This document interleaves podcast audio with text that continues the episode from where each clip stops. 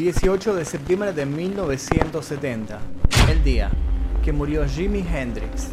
Su habilidad con la guitarra, los alocados movimientos y sus trucos disgustaron a algunos puristas, pero enamoraron a la gente y a la historia. Tocar por detrás de la cabeza, rasgar las cuerdas con los dientes y prender fuego al instrumento delante de miles de personas fueron algunos de los trucos que deslumbraron a los fanáticos. Pero nada de esto se compara con su maestría a la hora de tocar la guitarra, que fue precisamente lo que lo coronó como el mejor del mundo. El Salón de la Fama del Rock and Roll describe a Jimi Hendrix como indiscutiblemente uno de los músicos más grandes de la historia del rock. Sin embargo, su final fue complicado y terminó sus días uniéndose al Club Maldito de los 27. Ese grupo de famosísimos artistas cuyas vidas a los 27 años terminó rodeada de alcohol, de drogas, de suicidios y como es en el caso de Jimi Hendrix, de hipótesis y de teorías bastante extrañas. Hoy vamos a repasar todo lo que sucedió con su vida y también vamos a analizar su misteriosa muerte. Pero antes de comenzar les pido por favor que dejen su like si todavía no lo hicieron, se suscriban, activen notificaciones y los invito a dejar un comentario. Puede ser un comentario sobre este video en particular o sugerencias de futuros videos. Ahora sí comencemos. El 27 de noviembre de 1942, Jimmy nacía como Johnny Alec Hendrix en la ciudad de Seattle. Su ascendencia afroestadounidense lo acobijó y llegó siendo el primero de cinco hijos.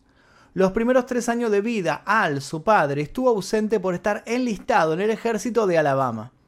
Durante ese tiempo, Lucille, la madre de la futura estrella de rock, luchó para criar a su hijo, ayudada por varios amigos de la familia. Su padre volvió a finales de 1945 y junto a Lucille trataron de encontrar un trabajo que les permitiese vivir de una manera digna, pero no pudieron. Sumado a esto, ambos tenían problemas con el alcohol. La violencia desmedida que reinaba en el hogar hacía que el pequeño Hendrik se escondiese en los recovecos de la casa para no vivir el maltrato de sus padres. Su hermano mayor Leon era en quien más se apoyaba. Además de Leon, Hendrix tenía tres hermanos pequeños, Joseph, Katy y Pamela. Increíblemente, todos ellos fueron dados en adopción por sus padres. Las constantes mudanzas los hacían vivir en hoteles baratos. Cuando Hendrix se quedaba unos días con su abuela, salía a la luz la sensibilidad que manejaba sumado a una timidez que escondía un maltrato psíquico intolerable. El 17 de diciembre de 1951, a la edad de 9 años, sus padres se divorciaron. El tribunal le concedió la custodia de Jimmy y Leon a su padre Al. Corrían los años 50 y Hendrix asistía al colegio Horace Man's Elementary. Los trabajadores sociales vieron que el menor siempre jugaba con una escoba, emulando ser una guitarra, y le llamó la atención. Al año siguiente, Jimmy se animó y escribió una carta al Estado pidiendo dinero para comprar el instrumento, pero nadie le respondió, y su padre cooperó en no concederle su deseo. Como parte del destino, durante el año 1957, mientras ayudaba a su padre a trabajar en la casa de una señora mayor, encontró un ukelele entre la basura que estaba sacando. El instrumento solo tenía una cuerda y la señora le dijo que se lo podía quedar. Ahí el sueño se pintaba con algunos colores alegres, sin llegar a ser psicodélicos, pero ese fue el gran paso de quien tiempo después sería uno de los mejores guitarristas del mundo. Aprendió a tocar la guitarra de oído tocaba acordes sueltos mientras escuchaba canciones de Elvis Presley. Tenía una fascinación absoluta por el tema Hound Dog. La primera tragedia para el pequeño Hendrix fue por parte de su madre Lucille. El 2 de febrero de 1958 fue diagnosticada con una cirrosis en el hígado, para luego fallecer al reventarle el vaso. Su padre se negó a llevarlo a él y a su hermano al funeral. En lugar de eso, como una ironía del futuro, les dio chupitos de whisky y les dijo que lo debían afrontar como hombres. En 1958 Hendrix acabó sus estudios primarios y comenzó a asistir a la escuela secundaria Garfield High School, aunque nunca llegó a graduarse. Otro hilo de luz llegó a sus 15 años cuando Hendrix pudo comprarse su primera guitarra acústica por solo 5 dólares. Las excesivas prácticas le quemaron las yemas de los dedos fue aprendiendo a tocar de los mejores artistas de blues del momento, como Muddy Waters, Robert Johnson y el enorme B.B. King, entre otros. Al poco tiempo, con el hambre musical alimentando su ansiedad, Hendrix formó su primera banda llamada The Velvetons. Al no tener una guitarra eléctrica, apenas se le escuchaba lo que tocaba. Después de unos tres meses, su padre entendió el amor de su hijo y le compró una Supro Ozark de color blanco. El primer concierto de Hendrix fue en el templo de Hirsch de Seattle. Allí tocó con una banda sin nombre en el sótano de una sinagoga pero luego de fanfarronear en demasía la banda, lo expulsó ese mismo día. Más tarde se uniría a The Rocking Kings, un grupo ya profesional que tocaba en grandes lugares de la zona, incluyendo el Birland Club. Una noche, luego de hacer que las notas se mezclaran con los aplausos de la gente, le robaron la guitarra y su padre, sin tardar demasiado, le compró una Silverton Dan Electro color roja. Como solía suceder con la mayoría de los estadounidenses, un día llegó el turno del alistamiento militar. Sin embargo, Hendrix se enroló en las filas del ejército, pero nada tuvo que ver con el patriotismo o servir a su país. La milicia llegó gracias a su mal comportamiento y los problemas con la policía. En 1961 sintió el frío de los barrotes, pero tuvo la posibilidad de direccionar su futuro.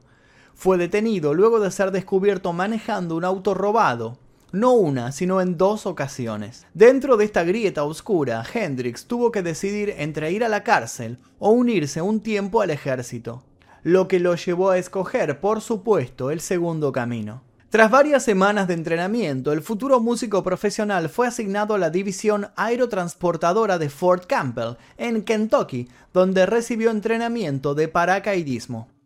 Con su mayoría de edad entre sus dedos, no aguantó y le escribió a su padre. En dos semanas no ha habido más que entrenamiento físico y hostigamiento, y después, cuando vas a la escuela de salto, llega el infierno. Luego le pidió que le enviara su guitarra para sobrellevar la situación.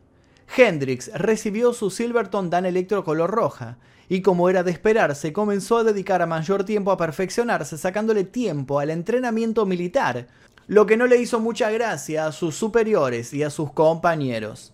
El biógrafo del músico narró en el libro Becoming Jimi Hendrix que el artista sufrió abuso por parte de los demás reclutas, quienes, en más de una ocasión, le escondieron su guitarra a tal grado que el músico rogó hasta las lágrimas para que se la devolvieran. Había encontrado su lugar en algunos clubes de la Armada, donde en sus ratos libres, junto a otro recluta llamado Billy Cox que tocaba el bajo, formó uno de sus primeros grupos llamado King Casuals. Hendrix prefería practicar a descansar en sus ratos libres, lo que lo llevó a quedarse dormido en más de una ocasión.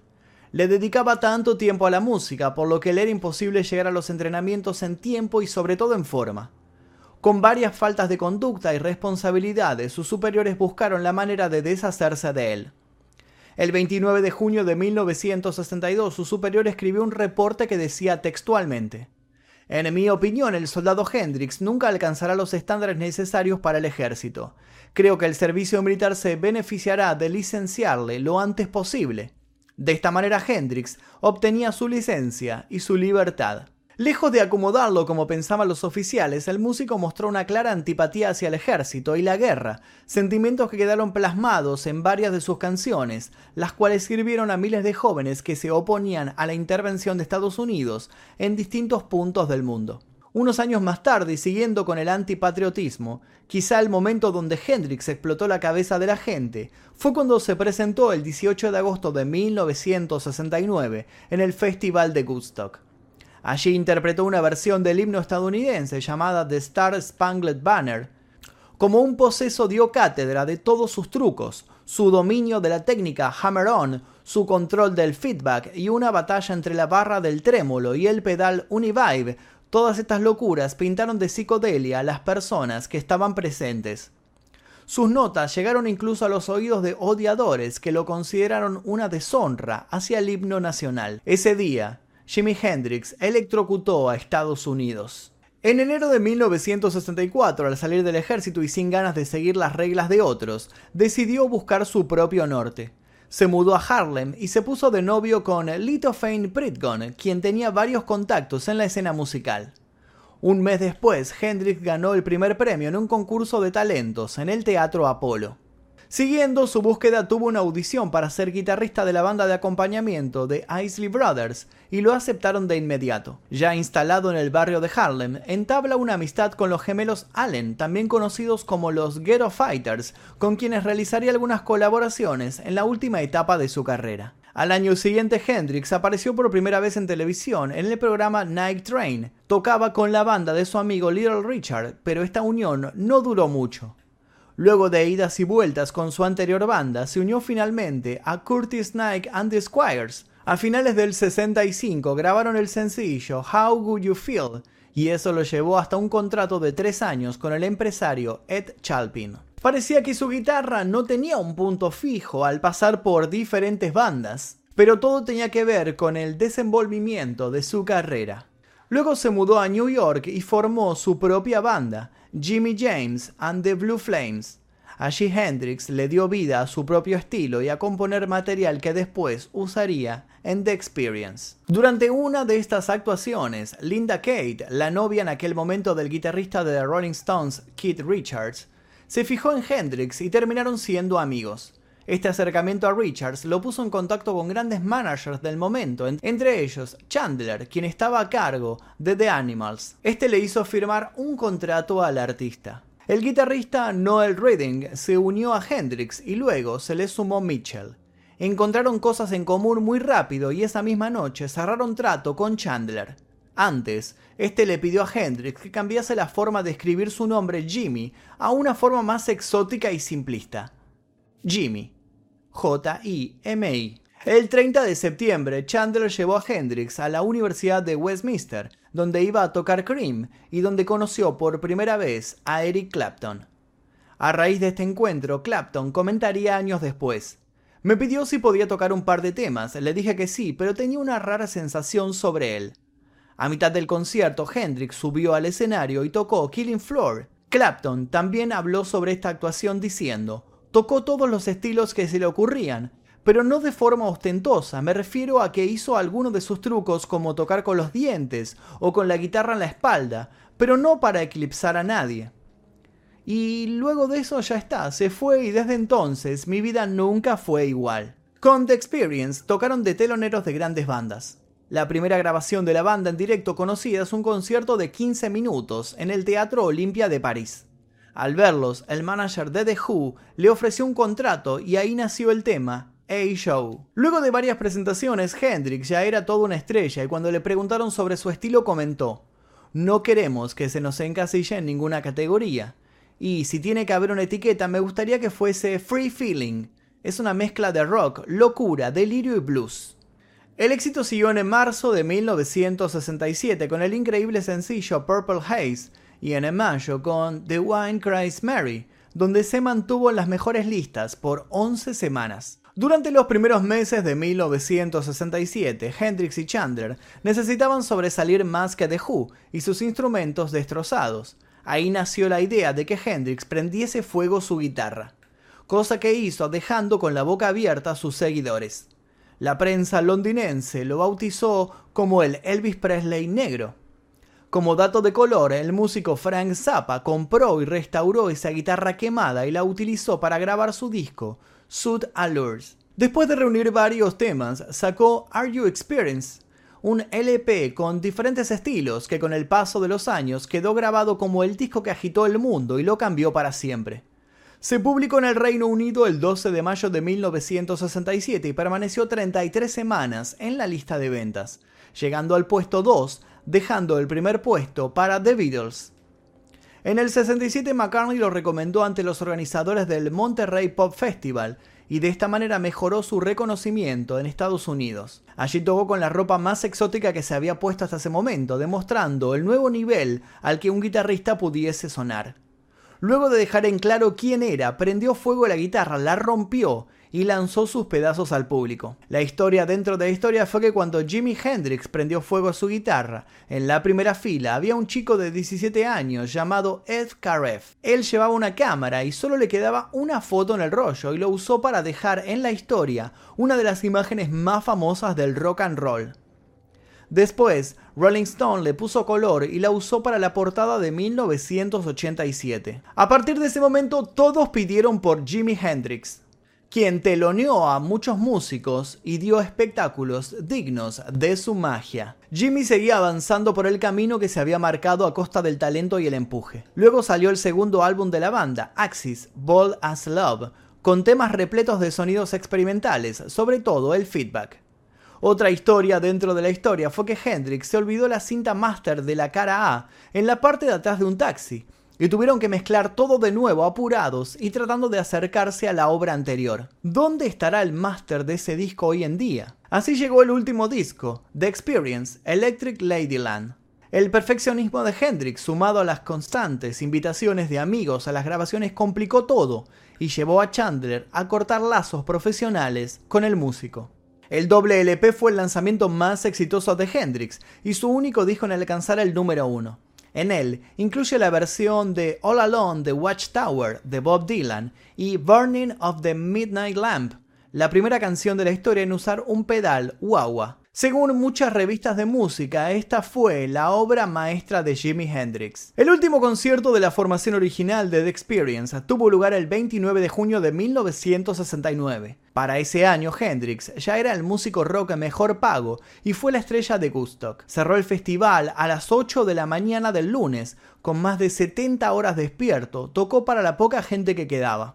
Luego de eso armó una nueva banda que se llamó Band of Gypsies y en 1970 salió el único álbum oficial en directo publicado mientras Hendrix vivía. Para esta época varios de los cercanos de Hendrix le daban LSD al músico. Algunos decían que esto era para sabotear sus funciones y al parecer estaba haciendo efecto. Luego de varias funciones malas, la banda se disolvió.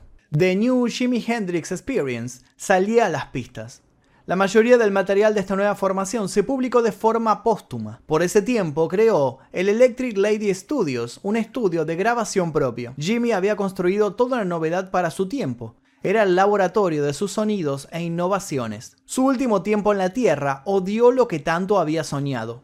La presión de los medios, el éxito, el público y los shows lo llevaron a declarar, no quiero ser más una estrella de rock, no quiero ser un payaso. Durante 1970 lo invitaron a una gira europea, pero él quería volver a su flamante hogar, donde tenía su nuevo estudio de grabación. Jimmy quería crear, lo necesitaba. En septiembre de ese año abandonó el escenario y dijo, llevo muerto mucho tiempo. Cuatro días después dio lo que sería su último concierto oficial en un festival en la isla de Fehmarn, en Alemania. Un diluvio y la tardanza hicieron que el público lo abucheara y lanzara cosas al escenario. Cuando escuchó lo que sucedía, dijo al micrófono, si me van a silbar, por lo menos háganlo afinados. Y así como llegaba su último show, llegó su última bocanada de vida. En la medianoche del 18 de septiembre de 1970 subió al escenario para acompañar a Eric Burdon. La gente explotó. Con el paso de las horas el alcohol y las drogas fueron moneda corriente. Pero alguien lo rescató. Mónica Denman, una de las mujeres que siempre estaba con él. A la madrugada fueron al hotel en donde ella se alojaba. Comieron, tomaron algo y más allá del cansancio, Hendrix no podía dormir y le avisó a Mónica que iba a necesitar algo extra para hacerlo. Ella no le prestó atención y se durmió. A partir de ese momento los relatos se vuelven totalmente imprecisos. Hubo varias hipótesis y conjeturas sobre su muerte. Mónica aseguró que ella se despertó tres horas después y que al verlo dormido decidió bajar a comprar cigarrillos.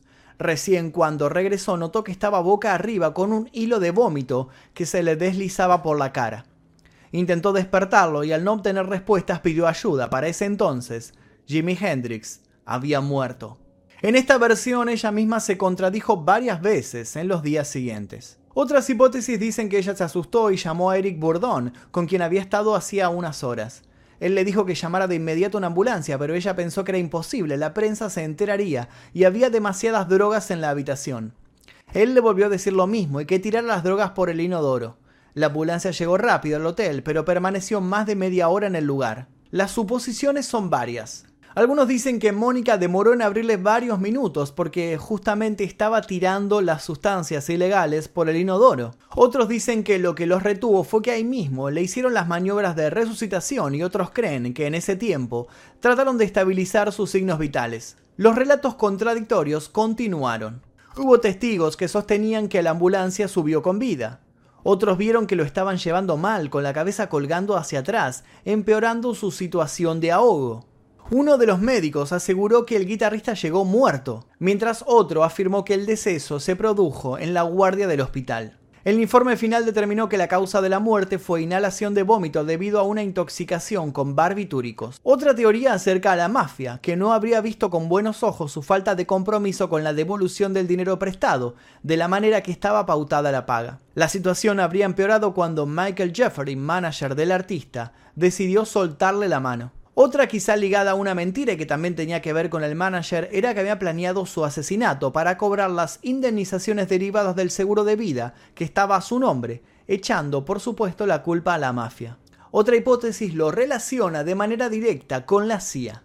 Por esos años pusieron en marcha el programa MH Chaos, nombre en código de un proyecto de espionaje centrado en figuras relevantes con el objetivo de identificar potenciales personajes subversivos. Según algunas filtraciones, el nombre de Jimi Hendrix aparecía en esta lista. Al pasar los años, la claridad que se esperaba se oscureció al ir conociéndose más datos. Se habló de muerte accidental, de suicidio y hasta de homicidio, apuntando directamente a Mónica.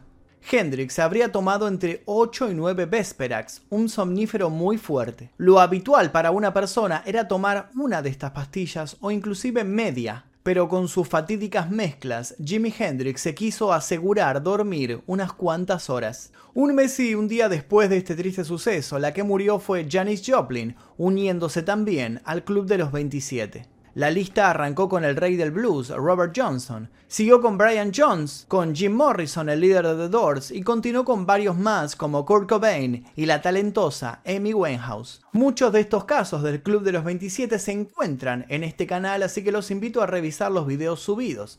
Muchos de estos están por llegar, los invito también a dejar su recomendación de posibles nuevos videos. La última historia dentro de la historia tiene que ver nuevamente con su manager. Él fue uno de los 68 pasajeros del vuelo 504 de Iberia, que murieron el 5 de marzo de 1973, cuando la aeronave chocó contra el Convair 990 de la línea Spantax. ¿Esto habrá sido para callarlo? ¿La mafia tuvo algo que ver con esto? ¿O fue el pago que tuvo que cubrir por haber soltado la mano de Hendrix? Después de la muerte de Hendrix se publicaron más de 50 álbumes con su arte. Unas semanas antes de morir había declarado, la expresión volar la cabeza es válida, pero vamos a volar la cabeza a la gente que escuche este disco. Y mientras su cabeza esté volando, vamos a llenar, por supuesto, ese hueco. Ellos van a escuchar una música absoluta. Sea donde sea que esté, Jimi Hendrix sabe muy bien que lo consiguió. Y hasta aquí el video sobre el día que murió Jimi Hendrix. Espero que les haya interesado. Si les interesó, les pido por favor que dejen su like aquí debajo. Se suscriban si todavía no lo hicieron, activen notificaciones. Y como dije antes, los invito a dejar un comentario para posibles videos en este canal. Mi nombre es Magnum Mephisto, les dejo un par de recomendaciones para que sigan haciendo maratón y yo me despido. Nos veremos seguramente en el próximo video del día que. Adiós.